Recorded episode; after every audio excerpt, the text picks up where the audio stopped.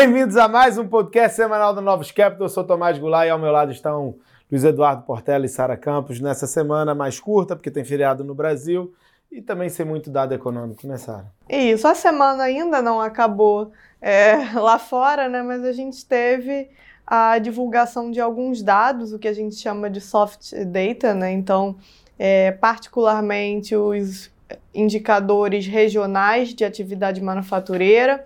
É, a divulgação do Empire, que é a atividade para a região ali de Nova York, ela surpreendeu, foi um número mais, mais forte. É, e estava indo um pouco na contramão dos outros dados de, de atividade por essa, por essa parte né, da economia, de, de manufacturing, que vem mostrando desaceleração. E aí a dúvida era se esse número estava realmente mostrando uma recuperação agora em abril ou se tinha ali uma questão de, de ajuste sazonal, que em, em março é, caiu, caiu muito e agora estava mostrando uma, uma recuperação disso por causa de um efeito ainda de 2020. Né? Os dados, eles provavelmente vão ficar por algum tempo é, com esse efeito ainda do, dos dados de, de 2020 pelo fato da gente ter observado variações muito grandes é, naquele ano. Dito isso, é, a gente acabou esperando mais pelo Fed, que a gente entendia que nesse mês de abril é, iria dar uma sinalização é, mais correta e a gente viu um número bastante ruim, bastante negativo. A gente até por dentro né, viu alguma melhora é, nos indicadores de novas ordens, de envios, mas ainda em patamar de contração. Né? Então, o patamar negativo dentro desses indicadores indica que a atividade está se retraindo, é, os preços também, também caíram, e, e quando a gente pergunta, é, quando as empresas respondem né, qual é a expectativa de, de salários do, do, custo de salários, do custo do trabalho de uma forma geral, elas também reduziram é, essa expectativa para baixo. Então a gente teve, em resumo, né, o que como a gente consegue linkar tudo isso? Uma atividade em abril é, que parece que vai continuar desacelerando, um mercado de trabalho que também agora é, começa a dar sinais mais claros de, de, perda de força. Então, a divulgação dos dados de jobless claims essa semana é, vieram um pouquinho abaixo do, acima do esperado, né? no caso pior, e com uma continuidade ali da tendência de aumento de, de pedido de seguro-desemprego. Então, agora a gente já tem uma tendência é, nessa, nesse indicador. E além disso, a gente ainda teve a divulgação do, do Beijebook, que é onde os distritos eles fazem um apanhado da situação econômica em cada região. E aí falam de todas as, as atividades, de todos os setores, o que, que eles estão observando. Essa é, esse, essa pesquisa que eles fazem é um, de uma, querendo ou não, uma forma de input para a própria política monetária decidir é, o que está acontecendo e, e se há uma preocupação é, para frente, e o que, o, o que esse, o mostrou é que, de fato, você teve uma piora do, na parte de crescimento, você teve um, um downgrade, é, falando em atividade mais fraca, e falando em aperto do crédito. É, todos os, os bancos nos, nos distritos falando que, com os eventos recentes no setor bancário, eles estão observando é, as, as condições de, de crédito apertarem. Então, vai, vai vai nesse sentido de mostrar, né, de, de confirmar que de alguma forma a gente vai ter também ainda o efeito negativo é, desses eventos passando para para a atividade em si. E a comunicação do Fed ao longo dessa semana, ela enfatizou a necessidade de subir, subir o juro na próxima reunião.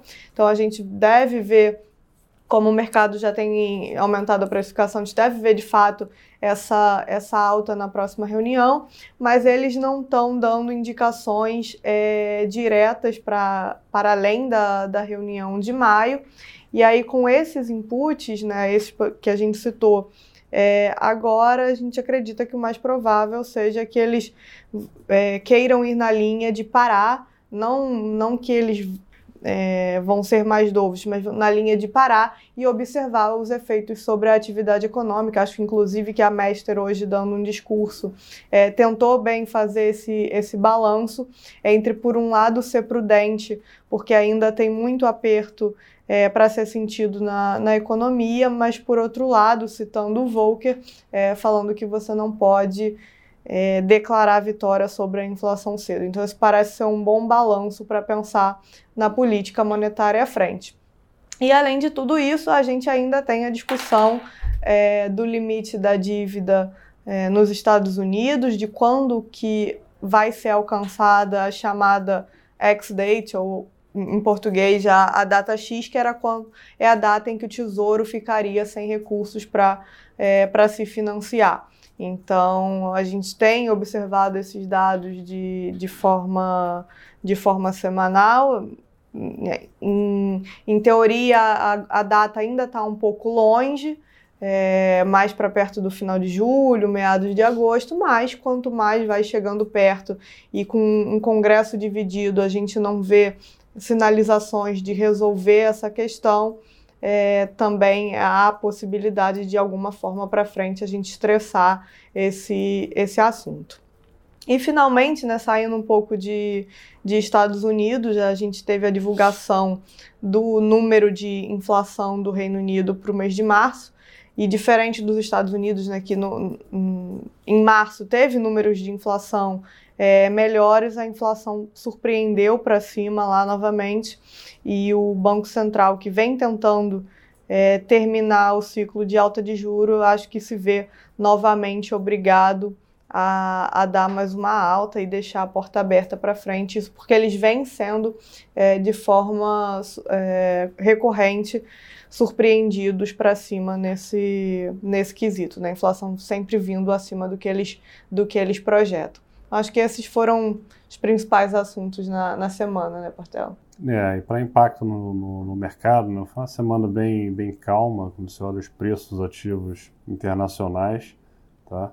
É, na Bolsa Americana terminou aí caindo 0,20 só, o S&P 500, o Nasdaq caiu 0,80, tá? mas muito em função entre ontem e hoje nessa discussão do debt ceiling nos Estados Unidos, né?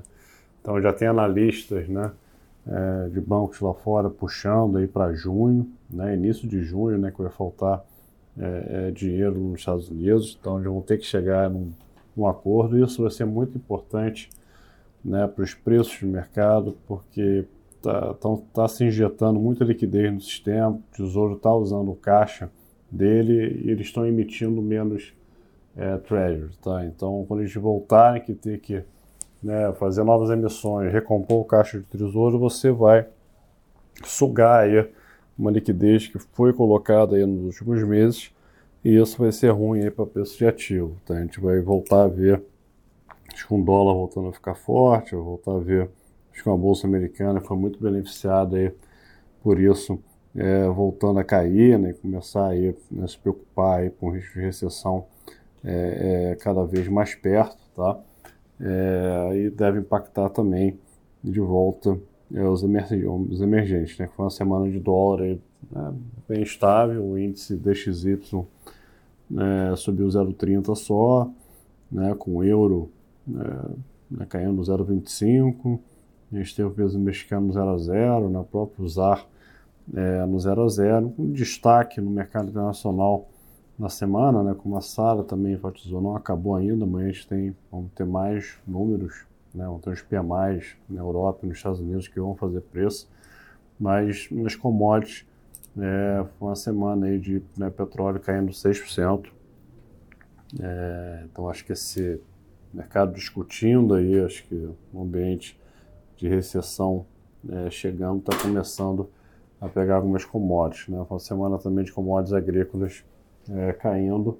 É, minério né, de ferro aí caiu é, quase 4% na semana, né, mesmo com a China é, é, os últimos números mais, mais positivos. E no, no lado é, negativo essa semana foi Brasil.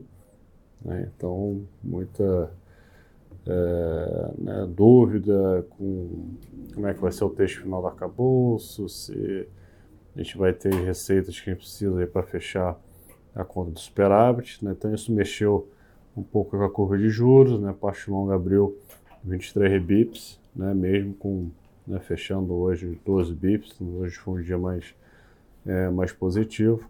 O dólar aqui de, de, subiu 3% na semana, então junto com né, o destaque foi quando se olha os contratos abertos, né, o investidor estrangeiro comprou 3 bi né, na, na, na, semana e, e, ele foi um grande responsável que derrubou o dólar para 4,90, então ele começou a, a, a, recomprar.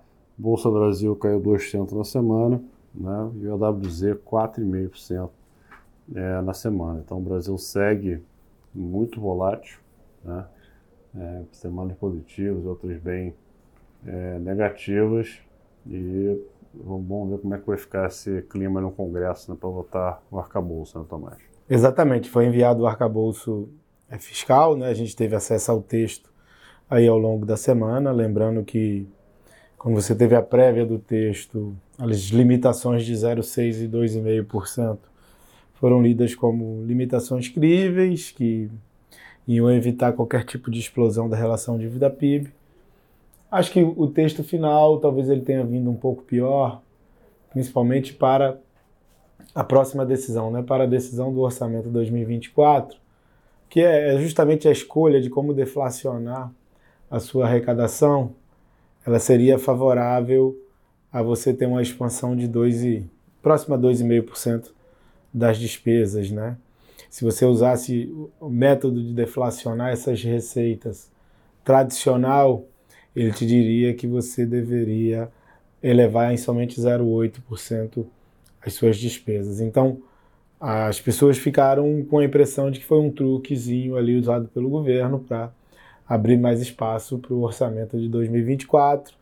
E aí é uma regra frágil, é uma regra que não necessariamente o mercado confia. Ela, de alguma forma, te diria que você está garantido que nos próximos quatro anos não vai ter nenhum descontrole fiscal. E quando você faz a opção por um método de deflacionar que vai te permitir gastar mais, acho que o mercado reage mal, né? Então acho que teve isso. A gente não pode esquecer que também teve o caso do, do GSI, aí da invasão é, dos três poderes, que de alguma forma traz uma crise política ao governo e pode atrasar um pouco a tramitação das, das medidas fiscais. A gente não pode esquecer que na semana a gente teve a visita do Sergei Lavrov, é, o premier é, russo, que é o chanceler russo que fez uma visita ao Brasil, Nicarágua e Cuba e Venezuela, é, de alguma forma para o investidor estrangeiro dos países envolvidos, como Estados Unidos, é uma coisa que deve ser mal vista. Então, pode também ter afugentado esses investidores estrangeiros. E, além disso, a gente teve o caso das compras chinesas até 50 dólares, que o governo tinha anunciado que essa seria uma das medidas de elevação da receita, e de alguma forma o governo desistiu de mandar um MP que aumentaria né, a fiscalização e, e faria com que essas compras fossem taxadas. E aí a interpretação é o arcabouço fiscal ele necessita de uma quantidade mínima de receitas é, a serem geradas é, é, a partir de agora, né, que elas ainda não estão sendo tributadas. No, e no primeiro momento que você tem uma reação negativa, o governo desiste, as pessoas começaram a colocar em dúvida se as outras receitas que o o Ministério da Fazenda está ventilando se elas vão ser levadas à frente. Então a gente teve uma junção de diversos fatores negativos no Brasil aí ao longo da semana. Acho que vai ser importante agora que o arcabouço vai começar a andar no Congresso. A gente teve sinalização de congressistas de que eles devem aprimorar a regra, né, colocar de alguma forma uma punição para o não cumprimento da meta de primário. É, de alguma forma, você teve o Cláudio Cajado sendo indicado como relator do, do arcabouço fiscal. Isso diz que o Lira vai ter, de alguma forma, um, um, uma proximidade com a tramitação da proposta e o Lira é observado como um cara que pode trazer é, inovações é, melhores para defender o arcabouço fiscal. E a gente precisa saber quais vão ser essas medidas de receita. Elas ainda não foram divulgadas e ao longo das próximas semanas elas vão ser divulgadas, o que vai tornar mais crível ou não é, o desempenho fiscal é, doméstico. Semana que vem, né, muito importante aqui para o cenário de juros aqui no Brasil, né, a gente vai ter vendas no varejo, né, para ver como é que está a atividade, IPCA 15, que é sempre muito importante nessa primeira divulgação, ver como é que está a parte de serviço. Lembrando que o Alberto Campos Neto falou essa semana, continua elogiando o arcabouço, mas enfatizando que as expectativas estão muito altas e a inflação está caindo é, devagar. Tá? Então vai ser muito importante acompanhar essa parte no internacional. Isso, lá fora, além dos PMIs amanhã, a gente tem a divulgação do ICI e do PCI na semana que vem e as primeiras leituras de inflação já para o mês de abril na Alemanha e na França. É isso, pessoal. Um grande abraço a todos. Aproveitem o feriado. Bom feriado a todos. Bom feriado.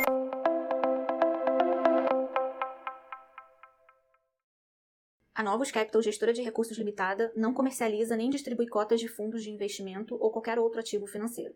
Este podcast não constitui uma oferta de serviço pela Novos e tem caráter meramente informativo. A Novos utiliza informações de fontes que acredita serem confiáveis, mas não se responsabiliza pela exatidão de quaisquer das informações assim obtidas e utilizadas neste podcast, as quais não foram independentemente verificadas. Estas informações podem estar desatualizadas ou sujeitas a opiniões divergentes. Este conteúdo não constitui uma opinião ou recomendação, legal ou de qualquer outra natureza, por parte da Novos, e não leva em consideração a situação particular de qualquer pessoa. A utilização das informações aqui contidas se dará exclusivamente por conta e risco de seu usuário. Antes de tomar qualquer decisão acerca de seus investimentos, a Novos recomenda ao interessado que consulte seu próprio consultor legal.